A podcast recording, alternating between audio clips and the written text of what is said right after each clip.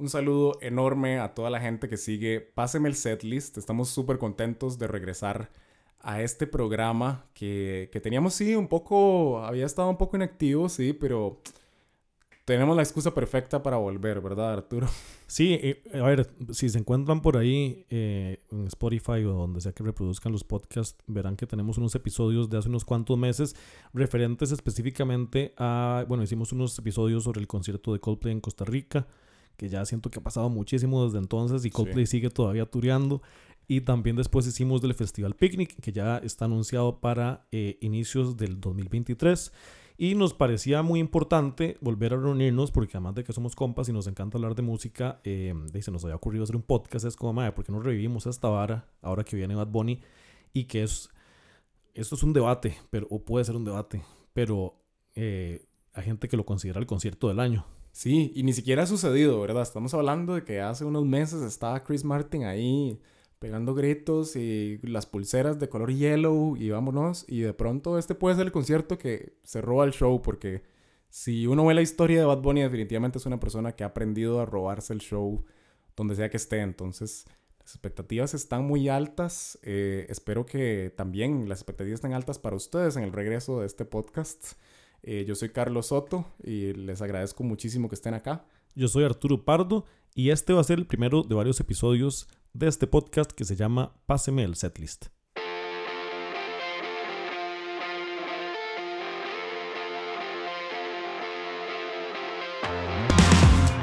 Bueno, en este episodio, y esto lo hablé con Carlos desde el principio, va a ser más un poco como una entrevista porque él es el especialista en este artista. Eh, y yo tengo muchas curiosidades, sé algunas cosas, pero estoy seguro que no sé ni la quinta parte de lo que vos sabes. Eh, por dónde, bueno, me hablaste al principio de que, de que dividiéramos esto de alguna forma como en tres, en tres etapas, que las vamos a ir viendo, ¿verdad? Todavía no digamos cuáles son. ¿Por dónde es donde se comienza cuando uno quiere hablar sobre, sobre él como artista? Yo creo que hay, hay todo un, un mito, ¿verdad?, alrededor de él que, que nos resuena muchísimo en Latinoamérica y es decir, este mae empacaba bolsas en el supermercado y ahora es el artista con el tour que más plata ha recaudado en Estados Unidos en todo el año, ¿verdad? O sea, es como ese, esas historias de, del fondo para arriba, yo creo que nos encantan eh, para películas, pero en Latinoamérica como que pegan diferente, porque de pronto se ve él como una persona como más accesible, como más, entre comillas, como uno, ¿verdad? Y siento que eso es algo bastante tuanis. Entonces sí, él e, efectivamente a los 16 años empacaba bolsas y, y en en otros discos, como en Yo hago lo que me da la gana, ha retratado esta vara como de que era un chiquito que se acostaba con el Disman, así. Es un niño de clase media, que su papá era camionero. Eso también lo retrató en el disco del último tour del mundo. Y la mamá era profesora de inglés. Ajá. Entonces, de a pronto, ahí él tiene acceso, ¿verdad? Como a un mundo diferente. Porque él no solo escuchaba, di claro que escuchaba a Héctor y Tito y todo esto, lo escuchaba a escondidas. Ajá. Porque Ajá. Creo que entiendo que es el tío el que le, el que le daba, le pasaba la música el ahí. Tío el, le pasaba. El, menor de los tíos que le pasaba la música que la mamá le prohibía. Exactamente. Entonces seguro la mamá le permitía que la música en inglés, que esto. Y por el otro lado, ¿verdad? Estaba todo lo que estaba pasando en la calle en ese momento en Puerto Rico, que obviamente era fascinante y que mucho de eso incluso llegó acá. ¿Qué es lo que pasa? Que él tenía la, la versión más pura y todo. O sea, ¿verdad? Él, a uno le preguntan como tico ¿Cuál es la mejor canción de, de, Plan B? Y uno dice, bueno, no sé, tal vez es un secreto. O este, este mae le dice a uno un nombre de una canción súper legit que a, todo el mundo en Puerto Rico se sabe. Entonces, el mae estaba en la meca. El mae creció en la meca de esta vara, empapado en serio por todos esos sonidos, pero también lo que estaba pasando afuera de, de no sé, de hacerle guiños a los maes de la WWE, de hacer guiños como a Blink-182, por ejemplo, en la canción yo he visto así. Es decir, con, guiños te referís un poco como, como a, a, los a las referencias culturales, a las referencias del, ¿verdad? pop. Sí, que de hecho a mí me hace mucha gracia, por ejemplo, eh, hay otras en las que menciona inclusive a personajes de la casa de papel.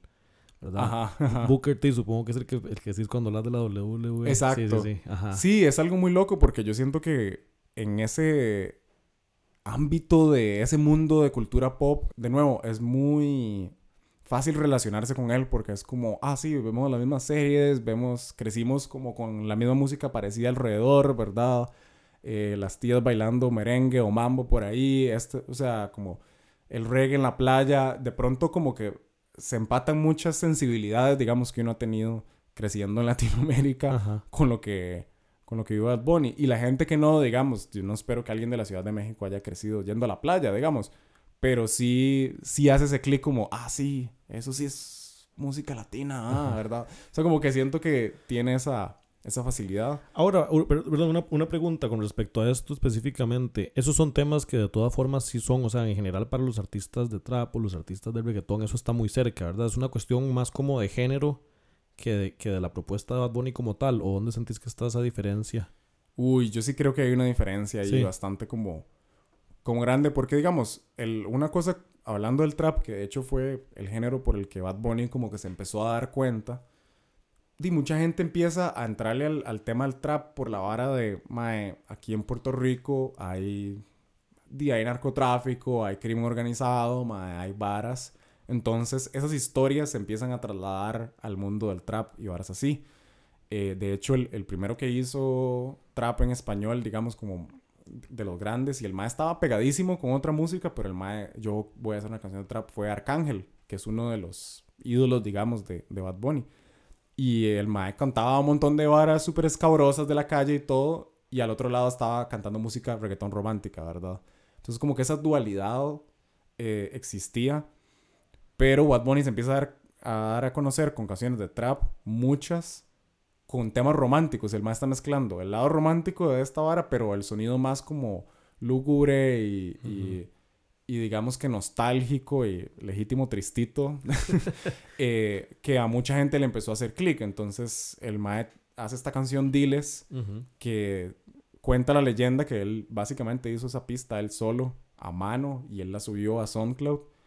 Y este mae DJ Luyan y toda esta gente, el Mambo Kings, lo vieron y dijeron como, mae, este mae podría pegar. Este mae, si él hizo esa pista él solo y hizo, hizo ese coro él solo, este mae tiene para tirar para un lado. Pasan muchas cosas en, el intermedio, pero el mae le ayudan a, a hacer un remix de esa canción y montan Arcángel, montan a otra gente como con nombres muchísimo más grandes. Y entonces, di, claro, ya de pronto es como, ok, Bad Bunny es un maestro. Pero digamos, Bad Bunny agarraba canciones como de Justin Bieber y agarraban la pista y hay una versión de, de Anuel cantando la canción de My mama don't like you, but she likes everyone. cantando de la cárcel. Una versión ahí dedicada a una huila y Bad Bunny pra, tira un verso así. O sea, son varas como que era muy del momento, muy, muy de, en SoundCloud funcionaba así, la gente subía covers. Y el mae sí fue creciendo y fue creciendo. Con respecto a Noel, ahora que decís, hay, gente que lo, que lo compara con él, o por lo menos en sus inicios. Sí, yo creo que en ese momento había como una tierra muy fértil como para esa vara del trap. Como que yo siento que 2015, 16 fue rajado eh, como los maes lograron alinearse para mostrarse a sí mismos como una escena. Como somos varios maes, cada uno tiene su sabor.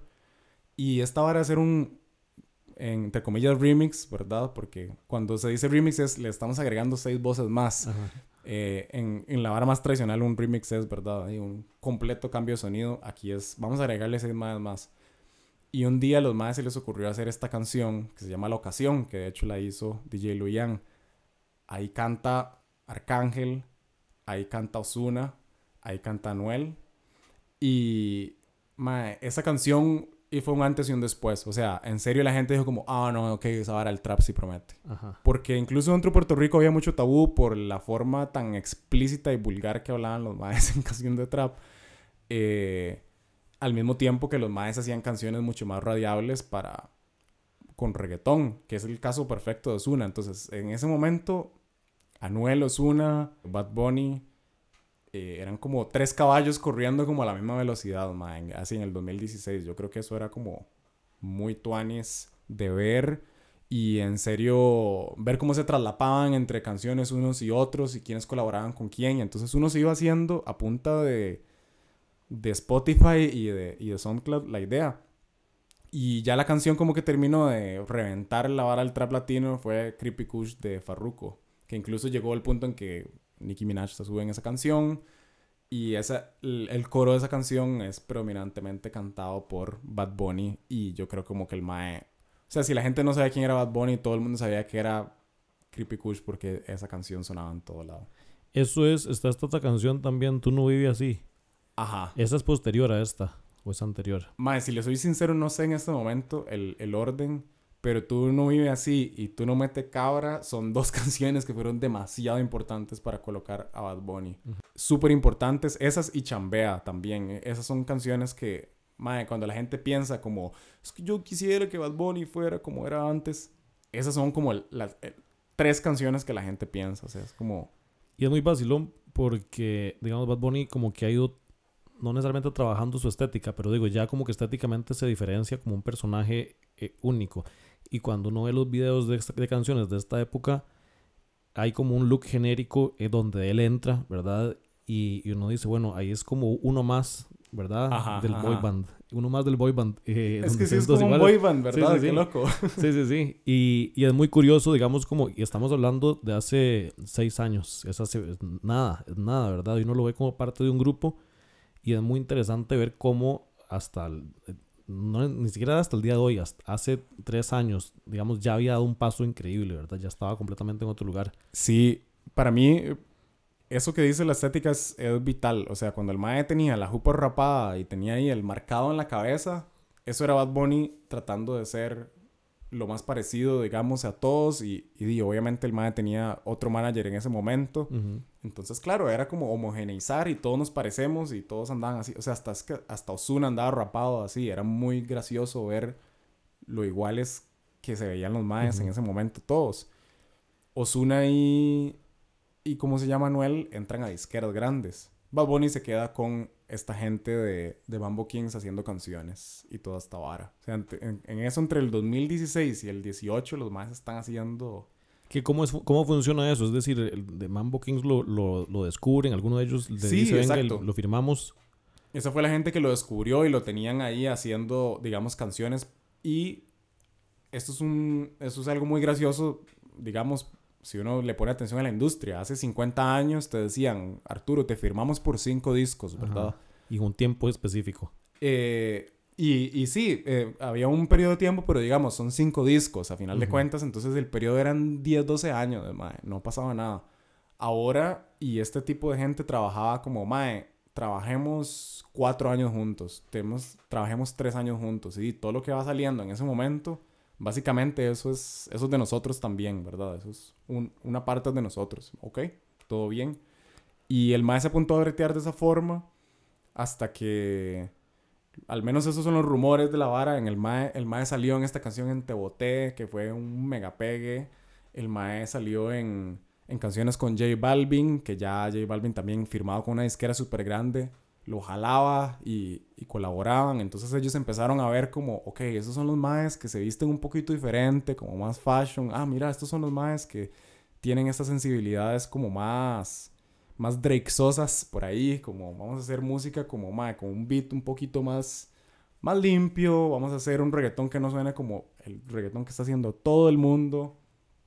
Y por allá y Bad Bunny eh, se dio a conocer como el mae que se robaba el show, era como el mae que que la gente se sabía perfecto. Entonces sonaba Te Boté y di, esa canción es de dos maes que la mayoría de la gente no le puede decir.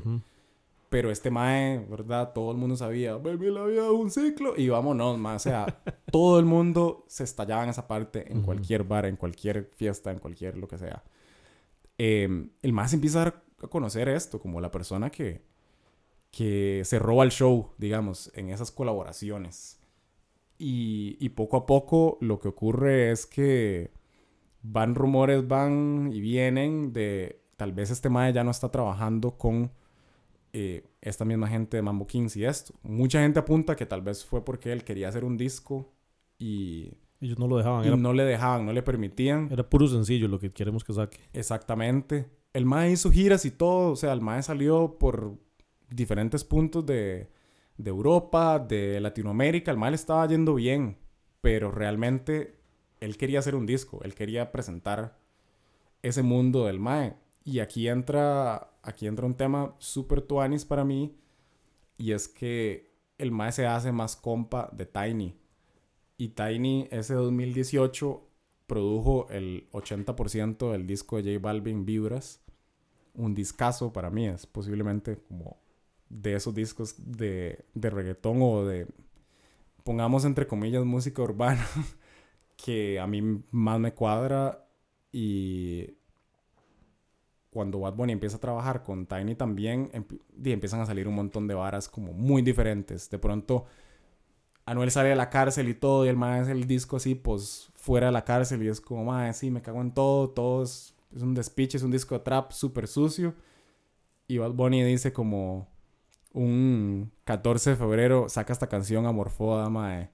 Y todo el mundo se queda como, mae, ¿qué es esto? O sea, como esto va a sonar en un bar o como esto va a sonar en la radio. Sí sonó, sí pasó. ¿Y por qué? Mae, es una canción solo piano y voz. Y empieza a sonar y son unos acordes súper melancólicos. Y es una canción que si uno se pone a pensarlo, es como para, que la cante un estadio entero. Y ese es un mae que en este momento estaba tocando ahí en, fiestas patronales y en chivillos un poco más grandes, pero todavía no es un mae que está reventándola. Y es una decisión súper bold porque de nuevo todo el mundo está atacando trap, todo el mundo quiere hacer reggaetón. Y el mae dice, mae, yo les voy a tirar una balada, un solo piano y voz, balada trap. Y, mae, es, es impresionante. Y eso tirarla un 14 de febrero, ¿verdad? Ta, ta, ta. Entonces el mae se empieza a posicionar como, ok, ese es el mae que hace trap como más triste, como más sensible. Y tiene estas, estas líneas, estos one-liners que la gente quiere usar para los captions de su...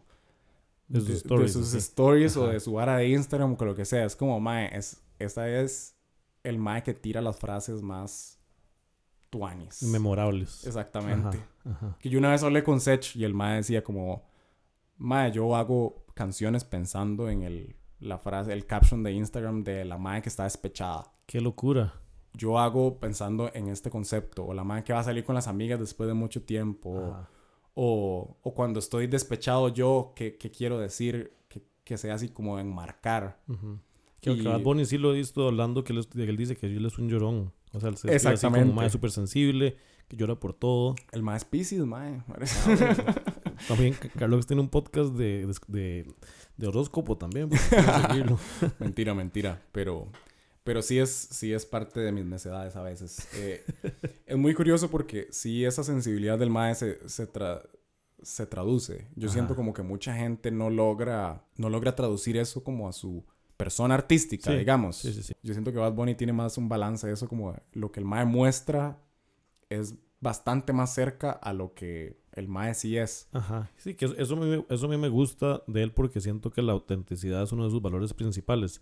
Y obviamente si eso está presente en las canciones, pues es un, es un beneficio en función de, de, lo que logra con su música, me parece. Más sí, estoy de acuerdo. Y, ahorita se me vienen a la mente como todavía Bad Bunny rapado y con sus anteojillos pequeños, ¿verdad? Y levantando los meñiques y con, con, las, o, con las uñas pintadas y con un, un tercer ojo pegado en la frente y la gente diciendo como, más sí, eso es súper Bad Bunny, o sea, entiendo. Y a mí me parecía súper loco porque es como, ¿sabes? Ya este mae inconscientemente nos ha metido en la jupa como, mae, yo soy diferente. O sea, yo sí me pintaría las uñas. Todo esto otro poco cabrones, de fijo no. ¿Verdad? Es que es, que es algo que suena como tonto e incluso ya ha sido como clicheizado, no sé cómo decirlo, ¿verdad? Como se usa mucho como para eh, esta vara de, ay, para mostrar que yo soy esto o, o no. Pero que sí es un mae que decidió incorporar eso en la estética porque le parecía Tuanis y, y de nuevo, nadie lo estaba haciendo. Y yo creo que ahí es donde viene como un poco el ascenso del MAE. Cuando el MAE empieza a separarse y dejar de hacer lo que están haciendo todos los otros traperos, todos los otros reggaetoneros, ahí el MAE empieza a dejar botado a todo el mundo.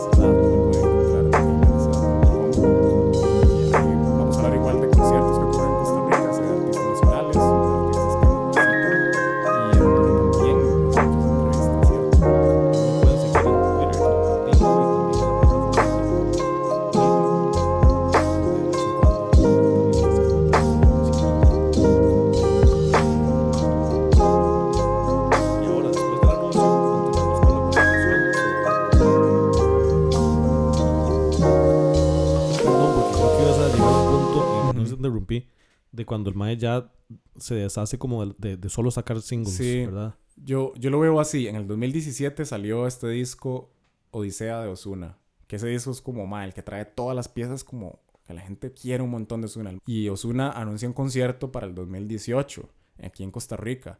Mae, fue el llenazo y fue chusísimo. Y en serio, canción por canción uno la cantaba, mae, y era increíble. Yo decía, mae, no hay un mae que pueda tocar a Osuna. En términos de reggaetón, no hay un mae. Y en eso Bad Bunny saca esta que te digo, Amorfoda. Luego el mae saca Estamos Bien, otra canción súper nostálgica de trap.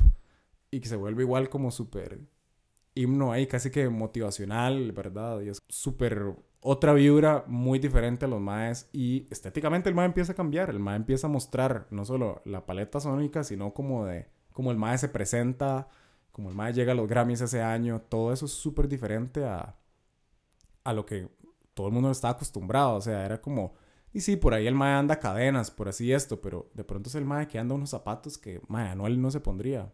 Osuna en el concierto en Costa Rica tocó con unas, con unas eh, Yeezy, las Yeezy Wave Runner, y era como, mae, claro, sí, porque esto es lo máximo. Y ese otro cabrón salía, mae, con, no sé, a veces con Doc Martens. Es como, ¿qué, qué reggaetonero estaba haciendo eso? Nadie. Entonces sí, en el 2018 se da esa separación, el Mae deja de gritar Mambo Kings y dice Lolo Yang en sus canciones, y el Mae el 23 o 24 de diciembre de ese año lanza Por Siempre, que es su primer como LP Ujú. que el Mae tanto he deseado, igual el 95% producido por este Mae Tiny, que tiene un- todo un bagaje y una historia, pero que es una persona que no le gusta hacer un reggaetón que suene igual al de todo el mundo y no le gusta hacer eh, un trap que suene igual de todo el mundo. Y mae, en ese momento, ese día que salió, yo me acuerdo sentarme, abrirme una birra, empezar a escuchar el disco y fue como, ok, mae, estamos, estamos listos. Me acuerdo de un amigo enojado diciendo, mae, no puedo creer que todas las canciones son sencillos. Y como decía, mae, Ajá. que caballada hacer un disco así, como que el mae mejor hubiera saltado a los sencillos uno por uno. Y yo, mae, es un statement, el mae viene a decir, yo vengo a hacer lo que nadie está haciendo. Súper, súper así. Fue un statement bastante pesado y yo siento que ese día la gente empezó a tomárselo, a verlo diferente por tener un disco ya como afuera. Y ese fue el primer disco que el Mae ya sacó con esta empresa que trabaja ahora, que es Rimas Entertainment, que no está asociada a ninguna disquera grande. O sea, sí, de alguna, forma, de alguna forma es independiente. Exactamente. El MAE creo que sí tiene algo de distribución y de algo así con alguna disquera grande, pero en términos de, de, de a quién le pertenece esa música, estoy 100%, el MAE es el dueño de su música. Eso es todo un tema, ¿verdad? Todo lo que ha hecho Taylor Swift para tener su música bajo su margen, ¿verdad? Bajo los masters, ser la dueña. Eh, lo mismo que estaban reclamando un montón de artistas, como queremos comprar unos masters de vuelta. Ese MAE tiene todo. O sea, él hace lo que le da la gana, como dice. Qué interesante eso, porque además creo que también eso es uno de esos elementos donde uno ya ve que está haciendo una diferenciación. ¿Verdad? Es decir, no, me- no me importa que la industria esté funcionando así. O sea, digo, definitivamente él es parte de la industria, por- pero porque va pasos adelante en algunos momentos. Entonces, justamente es como que va marcando la tendencia, ¿verdad? Y es curioso, inclusive, por ejemplo, que el disco por siempre sale sin una, sin una expectativa como tal. Eh, ¿Verdad? Que entiendo que esto es como una, como una dinámica de, de- de su forma de trabajo. Que, que tal vez el último disco sí tuvo un poco más de, de expectativa, pero que durante un buen tiempo nada más era como, hey, salió mi disco a medianoche, ahí está, échenselo, y de repente es como, ¿verdad? Eso es una sorpresa para mucha gente que, que qué difícil hacer eso. O sea, Sí. difícil que no se filtre información, ¿verdad? Y, y por un asunto de la disquera cree que, que hay que cacarear más, ¿verdad? Lo que vamos a hacer. Pero este man en el 2018 tuvo esos sencillos por su propia cuenta. Me estoy acordando que el ese fue el año de I Like It de Cardi B Ajá. y con Bad Bunny y con, y con J Balvin, que esa canción llegó al número uno del mundo, ¿verdad? En algún punto. Esa canción la cantan en el Super Bowl eventualmente también. Ese era el año en el que el más estaba montado en la arepa y era un nivel de colaboraciones así. Eh, ese fue el año que sacó Mia con Drake, que ese fue, digamos, un adelanto de el, de su cambio de... del disco. sí. Eh, Exacto. Y era como, ah, ma, ya no está gritando Mambo Kings y está cantando con Drake. Este mae, ¿cómo, cómo rayos, verdad? O sea, como, ¿cómo hace para, para conseguir esa conexión? Y el mae estaba montado en el Olimpo ya de pronto sin la necesidad, digamos, de una disquera que lo apalancara. ¿Cómo, es Eh, la dinámica, ¿Cómo es la dinámica de, de promoción de este disco? Porque ya para el siguiente año viene otro álbum, ¿verdad? Pero ¿tenés idea cómo fue la, la promoción? Mae, en el 2018 fue muy loco porque di, ya ese disco, al salir en ese momento, no sale en las listas del año de mucha gente, no sale en las listas de eso. De hecho, me acuerdo de, de una periodista que en ese momento trabajaba en Rolling Stone diciendo como, ma, este, este ma en serio nos está haciendo bretear la noche antes de Nochebuena, que todo el mundo está listándose para irse a visitar a la familia, lo que sea, y este mae nos tiene aquí escribiendo Think Pieces porque el mae hizo una canción de punk rock que se llama Tenemos que bailar ahí. Y el mae tuvo el- la audacia de agarrar la colaboración de Drake y tirarla a lo último del disco. Es como literalmente ni una sola canción de esas, aparte de Estamos Bien, era como, ah, mae, suave, di, estas canciones quedaron para el final. Hizo una canción que se llamaba Rolandito sobre un caso de un niño perdido en, en Puerto Rico. Desde ese momento, como que el MAE empieza a, a mostrar los álbumes como este espacio para celebrar de donde el MAE viene. Que yo siento que es muy importante para todo lo que sigue después, ¿verdad? Pero si uno se pone a pensar en ese momento, la promoción fue nada más existir, digamos, como eh, él vino a Costa Rica unos, como un mes antes de eso. Y el Mae cantó puras colaboraciones y la vara. Cantó como 25, 26 canciones, una, una vara absurda. Y todo bien, todo el mundo contento. Y después saca ese disco y el Mae no hace así como gira mundial ni nada así. Es como, ok, ahí estaba, seguía trabajando, seguía colaborando, pero di, hacía shows bastante en, una escala más limitada. El Mae es muy limitado con las entrevistas y aún así el Mae seguía sonando por todo lado el nombre del Mae, el nombre del Mae. Solo le veían en los Grammys aparecer ahí y llegar y cantar y vámonos. Pero era una vara muy loca, o sea, como que no es un ciclo de promoción como tradicional como vos y yo como periodistas nos lo imaginamos, ¿verdad? Ujú. Sí, más bien es como llevar la contraria, ¿verdad? Y bueno, que Carlos acaba de mencionar el concierto de Costa Rica en el 2018, que creo que de eso podemos hablar en otro episodio, más bien Sí, sí, todavía lo que vemos, porque creo que es una gran, una gran historia. Es como nada más hay una prueba para quienes no saben, vino a tocar al parque de diversiones. Sí, Sí, y lo llenó, Tajo. y lo llenó de emociones que antes no había tenido. Pero eso vamos, a, vamos a hablar de eso en otro episodio. Este, Carlos, ah, bueno, entonces eh, su segundo disco es principalmente material con J Balvin, o- Oasis. Sí, que eso fue un proyecto igual súper sorpresivo, mae. Yo no, yo no lo cuento, digamos, dentro de los discos de él. Siento que es una colaboración ahí y Ujú. está muy tuanis, pero yo no lo cuento, digamos, como disco del mae. Pero sí es un proyectazo en términos como de agarrar a estos dos maes, los dos maes que contaban con Cardi B, ¿verdad? Entre comillas, que para nosotros era más interesante oírlos a ellos dos. Eso fue como Kanye West y, y Jay-Z se Jay-Z. juntaron para hacer Watch the Throne. O sea, para mucha gente sí fue como, y más, estos maes están mandando un statement así grande. Ujú. Y mucha gente en Puerto Rico trató de replicar eso, como Mickey Woods y otros más, mae, y de nada más no suenan igual que los más, suenan más genéricos en términos de trap y en términos de reggaetón. Y estos más dijeron, ya sé, hagamos una canción con el mae de Enanitos Verdes. Es como, tienen esa canción, mae, y entonces es como un peso se llama, o, o tienen otra canción con Mr. Easy de Afrobeats.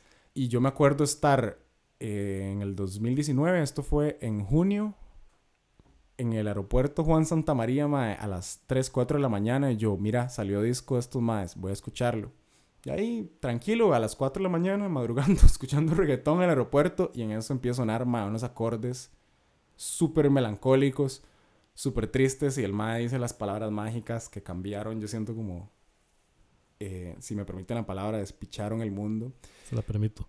pensaba que te olvidó olvidado, pero pusieron la canción. Mae, esa vara fue para mí como, uy, suave, ¿qué es esta canción? Y a la fecha, mae, usted pone esa canción en donde sea y es como una vara colectiva súper loca. Yo siento que es muy loco porque, de nuevo, es ir un poco en contra del, de la tendencia, ¿verdad? La tendencia es como, mae, más canciones de de reggaetón así románticas, más canciones de trap así pesadas y vamos a ver quién dice las varas más vulgares para y además como hagamos un disquito de un oasis y nos vestimos con trajes inflados y vamos así a los premios MTV y no, ma, ¿qué?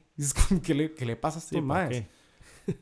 Todo bien, los maes lo hicieron y, y, y a la fecha es como un proyecto que yo siento que mucha gente le tiene mucho cariño porque es un, fue un momento muy, muy particular en, en el que tal vez ese tabú del reggaetón y del trap y todo eso ya ya se había terminado de caer, digamos. Cuando vinieron Osuna y Bad Bunny en el 2018 todavía estaban terminando de botar ahí paredes, pero ya en el 2019 ya la vara estaba súper súper mainstream, digamos. Eh, y eh, ese mismo año, estamos todavía en el 2019, ¿verdad? Que si uno se fija, hace nada de alguna forma. O sea, es decir, ha pasado mucho, pero digo, no fue. En la vida real, eso no fue tanto tiempo. Como que hay carreras, yo creo que para tu punto, hay carreras que tardan más en, explotar de esa forma, ¿verdad? Como esta historia de que Aerosmith hizo Dream On y luego pasaron seis años para que la gente, para que la relanzaran como sencillo y se volviera como la canción, ¿verdad? Y uno dice, mae, seis años. Eso es lo que ha pasado del 2016, que el mae estaba todavía ahí en Puerto Rico, tranquilo, a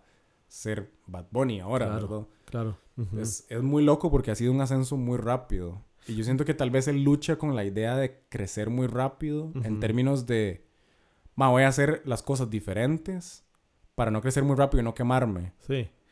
Sí, y qué interesante porque tal vez ahora que estoy pensando, ¿verdad? La, la referencia que tirabas de Aerosmith, pero pensando en otros artistas latinoamericanos que eventualmente llegaron a pegar en el, digamos, a nivel global, como Enrique Iglesias o Ricky Martin o la misma Shakira, hay como una transición mucho más lenta, ¿verdad? Y uno dice como, bueno, hay tres discos entre la Shakira que debutó y la Shakira que llegó ya, que salió en MTV global, ¿verdad? Y que estaba cantando en inglés, etcétera. En este caso, el ascenso muy, muy rápido, muy corto, pero también estamos hablando de, de un momento o más bien o de una propuesta, ¿verdad? Que también es un poco así como vienen discos más rápido, uno tras otro. Eh... Sí, hasta hay un disco de grandes éxitos entre la Shakira de Waka Waka y la Shakira de Pies Descalzos. O sea, la madre soltó un disco de Greatest Hits y hasta un MTV Unplugged. Y luego empezó ya la época de Waka Waka, artista global y Hipstone Live y toda esa vara. O sea, la Loba, ¿cómo era la Loba? Eh, ajá, exactamente, madre, la Loba y, y, también estaba el She-Wolf porque, ¿verdad? Había que cantar en inglés y en español. Y que eso es parte, yo creo que a lo que a la gente de alguna forma le mueve algo de Bad Bunny. El Mae no ha tenido que ponerse a cantar en inglés, a hacer versos en inglés. No, y de hecho eh, creo que tiene la política de no hacerlo, ¿verdad? Más bien como que, como que el Mae dice, lo, o sea, y lo ha dicho así, como los gringos no tienen por qué dominar el mundo, entonces no voy a ponerme a cantar en inglés. Absolutamente, O sea, el Mae ha sido muy directo en, en su vara. Eh, hay una entrevista muy tuanis que le hizo hace poco este Mae Chente Hidrach, que, que es, digamos, podcaster ahí en de Puerto Rico. Es una entrevista súper larga, además. Súper larga, pero súper nutrida. Y, y, hay, ¿verdad? El más es como... ¿Y por qué decidiste? ¿Verdad? Tiene esa voz súper vacilona. Y el mae, ¿por qué decidió eh, agarrar esa canción, mae, y, y ponerle a Andrea? ¿O por qué esta canción? Y el mae, ¿por y, hacer este disco como tan variado. Y el mae, porque me salió de los cojones. Y, es como mm. muy no fingido, digamos, de parte del mae. Uno que ha visto al mae en muchas entrevistas sabe que va a hablar así. Entonces él no se pone en una situación en la que cuando el mae habla con Jimmy Fallon y habla en inglés, el mae es otra personalidad, otra vara, el mae todo súper más planeado porque la televisión, digamos, de estos programas gringos es los maes ensayan todo lo que van a decir. Aquí es una vara de, madre, estamos sentados tomando birra y, y démosle. Sí, que a mí me encanta, me encanta la cantidad de veces que, que dice cabrón y papito. Ajá. Sí, podemos empezar a aplicar esa. Vamos a, vamos a ir, eh, cada vez que diga mae, suena un contador ahí. exacto. En el fondo. eh, Carlos, y, y bueno, parte, ¿verdad? Cuando me explicaste un poco como de las, las etapas, hay un montón de música que sale en el 2020. ¿Verdad? Ah, es como antes y durante la pandemia, pero un montón de... Son tres discos, ¿cierto? Sí, hay, hay un tema ahí súper loco que ahora que estabas hablando como de las expectativas, como el MA empieza a generar campañas de expectativa y estas varas, el MA lo invitan al NBA Star Game, ¿verdad? Entonces es como que llaman a celebridades a que vayan a, a pretender que son tan buenos como los MAs de la NBA un rato. Y el MA lo invitan y el MA sale con un número en la espalda, 29. Y todo el mundo dice como, ok. ¿Por qué no el 23? ¿Por qué no el 23 como Mike, como dice en, en su canción? ¿Por qué no, cómo se llama su fecha de nacimiento? Porque, no sé. Y ese año era bisiesto, Ese año había 29 eh, de febrero. Y el, el All-Star Game sucede, creo que a mediados de febrero, usualmente. Y el mae llega con esa camisa y la gente es como, Mae, empiezan con esas teorías así como de Swifties, como, Mae, ¿será que entonces el 29 no sé qué? Gente, Mae, di, este Mae ya nos dio un disco porque di, ya Lo último que sacó fue Por Siempre. Sacó Oasis, pero a ver, ¿dónde está? ¿Dónde está la carnita? Y eh, J Balvin ya había anunciado su siguiente disco. Entonces estaban con esta vara como de, ok, mae, suave, ya, ya Balvin va solo y Balvin también nos dijo, mae, también ahorita viene el de Benito, hay que pellizcarse. Y el mae decide un día antes, el 28 de febrero, decir como, ah, por cierto, mañana sábado tienen este disco. Y el mae ha soltado esta estupidez de, de fucking disco que yo siento que fue un disco que se volvió símbolo de la pandemia, o sea, canciones como Zafaera, canciones como A Tu Merced, canciones como Una Vez, con la que el Mae presenta Mora. O sea, se vuelven como en serio las canciones que fueron el soundtrack de estar metido en la choza pensando como que tú anís estar aglomerado en, en una situación social, que tú anís esto. Hay gente que incluso utiliza como Batch of Honor, así como para rajar, como más que yo sí pude perrear zafaera en un bar antes de que cerraran todo de, la pandemia. o sea, es como esta vara de, en serio, se volvió muy, muy importante. Y el MAE, muchos artistas empezaron a hacer de, un disco, un chivo virtual aquí, otro chivo virtual aquí, otra esta otra vara. Y yo siento que aquí empieza una nueva etapa como del MAE, siendo un poco más reservado con su vida privada y también tiene mucho que ver de fijo con la edad ya que el MAE estaba adquiriendo en ese momento. Pero era como. El MAE hace un stream. El MAE dijo: Solo va a hacer un stream. Es el único stream que va a hacer en el año. O sea, mm, es como no. Una disquera diría: No, Benito, pero conectate, MAE. Movamos el disco. El MAE: Un stream. ¿Qué pasó con eso? Que como el MAE no genera tanta oferta de apariciones, el día que el MAE dice: Este día hay stream. Ese día se cae internet, ¿verdad? O sea, ese día todo el mundo está viendo la vara, todo el mundo está viendo al mae haciendo esta, esta vara sentado en una sala con la novia y los amigos. Absolutamente. O sea, hablando y gritándole, tráigame guaro, o sea, como, cualquier persona también. Ese es el stream donde el mae, donde el mae comparte canciones que no había sacado. Sí, el mae al final de ese stream comparte unas y el Mae dice después, bueno, estas son las que no iban a salir. Y hace un disco y en Spotify lo pueden encontrar con ese nombre, las que no iban a salir. Que tienen colaboraciones con Nicky Jam, con Don Omar, con, ¿cómo se llama? Es que Sabat con Nicky es bien buena. Eh, canción con Yandel, se llama Otra Canción, buenísima también. Y uno dice, Mae, pero este Mae, o sea, hasta los B-Sides, porque ese, digamos que cuenta como un, mixtape de B-Sides, hasta esos B-Sides tienen varas buenísimas y la gente ama esas canciones. Y al final del año, el Mae, al final del disco, yo hago lo que me da la gana, que fue ese del 2020, de, de febrero de 2020. El Mae dice, tal vez al final de año me retiro, ¿verdad? Y uno dice, como, ¿sabe qué? le voy a hacer un, un, disco más y me los voy. Y uno, Mae, no, no, es que esto no tiene sentido. No, más este Mae tiene 26 años para ese momento. Exactamente. ¿Cómo se va a estar retirando? ¿Hacer qué? literal, pero digo, Mae, no sé, rascarme aquí la panza, mae, en la playa. Y en Mae empieza este trend como de ir y grabar mucho, ¿cómo se llama? En, en locaciones que no son particularmente un estudio. Entonces, digamos, para hacer el yo hago lo que me da la gana, el Mae graba en una casa que el Mae decía, Mae, yo pasaba por esta casa con mis amigos caminando y siempre era como, uy, Mae, qué tuanis, eh, la vista que hay aquí, pero di, eso era inaccesible. El Mae alquila la casa por no sé cuántos meses y de ahí está recibiendo gente y ahí montó un estudio para grabar. Y luego este otro, el último tour del mundo, ya el Mae sí se estaba moviendo un poco más.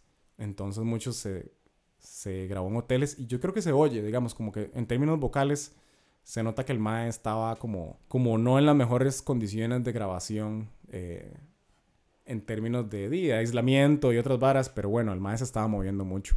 Y el Mae hace lo que ha hecho con otros discos, que es hacer una lista de canciones falsa en Twitter ponen la cantidad de canciones y no sé, son 24 y todas dicen 1, palo, 2, palo, 3, palo, 4, palo. Así hasta llegar al último número y uno dice, ok, ya viene disco. Nos enteramos que se va a llamar el último tour del mundo, que el Mae supuestamente se retiraba. Y es como, Mae, ¿qué está pasando? Igual lo suelta un día, ah, ok, hoy en la noche, ah, ok, boom, sueltan el disco. Y, igual, o sea, se, enfoca muchísimo más en el trap, pero de nuevo tiene canciones más punk rock, unas canciones que suenan como a Soema, eh, otras canciones que suenan como a Flume, así de EDM. Eh, termina con esta Cantares de Navidad, que es una canción tradicional ahí, como del Caribe, creo que es venezolana. Eh, en fin, más, es súper raro y en ese, solo en ese año sacó de eso, como, ¿qué es? Como 45 canciones. Solo de él, ¿verdad? eso sin contar las, todas las colaboraciones que ya aquí a este punto ya pones a mencionar es como sí. una locura, pero son montones igual. No, es increíble y además también tomando en cuenta esto de que el man en realidad produce la gran cantidad de su, o sea, una gran parte de su música creo que eso es donde uno también se da cuenta de los méritos que hay. Eso no quiere decir que no tenga colaboradores que le, que le, que le envían beats, ¿verdad? Eh, Pero él, yo siento que él tiene, él no huye de decir, mae, sí, este, esta guitarra me la hizo un gringuito allá. E incluso hay entrevistas con, mae, yo soy un gringo que vivo en Los Ángeles y yo no conozco a este mae. Y la gente de Adboni me está diciendo como, mae, esto tiene riffs de guitarra. Ah. Mae, algo como más esta nota y algo más esta nota. Así como si fuera la música de una película, mae. Necesito es una que sea melancólica y otra así. Y mae, así salieron canciones como Trellas, como Yo he visto así. Como todas esas varas nacieron de, de que el mae escuche es como, ey, ey. Y el mae empieza a, no sé, escupir lo que sea que se le venga al corazón en ese momento. Creo que el último disco puede ser buen material para, para otro de los próximos episodios, que ya es como el cierre de la etapa y que tal vez está muy relacionado con el tour que, va, que, sí, absolutamente. No, y yo ahora al inicio Arturo dijo, lo dimos en tres etapas, definitivamente estas son, o sea, empieza con el muchacho que apenas se da a conocer en el momento en que saca su primer LP completo por siempre, ya el Mae se vuelve otro artista, digamos, es un artista que lanza álbumes y que tiene su música está asociada mucho a su concepto y a, quien, y a la imagen que tienen de él, ¿verdad? Y saca yo hago lo que me da la gana y se vuelve este imagen como una imagen muchísimo más grande. El último tour del mundo también se vuelve el disco número uno de Billboard en el mundo entero por streaming y por, y por nada más, porque él no vende copias físicas, digamos, de, en, el día del lanzamiento, es 100% por streaming. Y, y ya para mí también, en el momento en que saca así este nuevo disco, un verano sin ti. Hay unos antecedentes ahí como que no sé, el mal salió en la WWE, que fue una vara súper loca, que el mal empiezan a llamar para películas, pero sí definitivamente la tercera etapa se las dejaremos para más adelante, que es Un verano sin ti, que es el, el tour que nos va a convocar ahora el 24 de noviembre en el Estadio Nacional. Excelente, Carlos, muchísimas gracias porque diste cátedra aquí. para, para, contrataciones de clases los jueves, dijo Shrek. Eh, sí, no, es, es fascinante, en serio. Yo siento que si tuviera como que resumir mi experiencia sabiendo todo esto, ha sido una vara muy de descubrimiento porque yo siento que si usted le sigue la pista a Bad Bunny siempre se va a sorprender. Y si hay algo que a uno le cuadra, ma, es que lo están sorprendiendo constantemente. Eh, no es el primero que lo hizo, digamos, eh, en el 2013 Beyoncé hizo este lanzamiento sorpresivo, en el 2016 lo hizo de nuevo, como que se volvió un trend. Pero la forma en que lo hace el Mae se siente como muchísimo más relacionada a... Mae, viene Navidad, tomen un regalo de Navidad. Viene 14 de febrero, vean esta vara. Eh, y el concierto de Costa Rica es en Thanksgiving. No sabemos qué va a pasar. Tal vez hay un regalo especial por ahí. un pavo. Un pavo y puré. El pavo y puré de camote, dijo. Muy bien. Bueno, tenemos más episodios que vamos a estar soltando en estos días. Eh, siempre referente al concierto de Bad Bunny en Costa Rica. Para que nos sigan. Si quieren darle eh, seguir propiamente en Spotify sería excelente para que sepan cuándo en los próximos episodios. Si quieren pasarle esto a sus mejores amigos o a sus peores enemigos también, porque viene un episodio donde vamos a hablarle directamente a los señores enojados por la música de Bad Bunny. Así que gracias, eh, yo soy Arturo Pardo, estoy aquí con Carlos Soto y esto fue Páseme el setlist.